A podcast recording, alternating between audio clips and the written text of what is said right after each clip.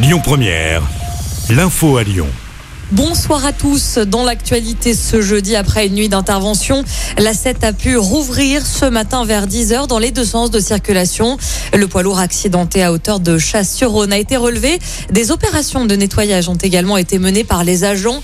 Pour rappel, une collision s'est produite entre une voiture et un camion hier, provoquant la coupure totale de l'autoroute puisque le poids lourd transportait des matières dangereuses. Un large périmètre de sécurité a été installé. Le conducteur de la voiture, quant à lui, a été grièvement blessé dans cet accident.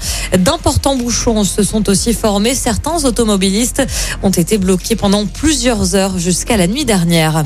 L'actu, c'est aussi cette mobilisation des agents de RTE aujourd'hui à Lyon. Les salariés du réseau de transport électrique demandent des hausses de salaire, entre autres. Un rassemblement avait lieu devant le siège régional rue Crépet dans le 7e arrondissement. Elisabeth Borne effectue son tout premier déplacement en tant que première ministre aujourd'hui dans les Yvelines. Au programme, une visite sur le thème de l'égalité des chances et de l'émancipation des jeunes filles. Rhône est placé en vigilance jaune aux orages par Météo France. L'épisode devrait durer jusqu'à ce soir. Cette vigilance concerne également les départements voisins de l'Ain, la Loire, l'Isère et la Saône-et-Loire. Et puis direction la sucrière à Lyon, si vous n'avez pas encore eu l'occasion de voir l'exposition Hyper Réalisme. Bonne nouvelle puisqu'elle va se poursuivre une partie de l'été jusqu'au 24 juillet prochain, soit un mois de plus.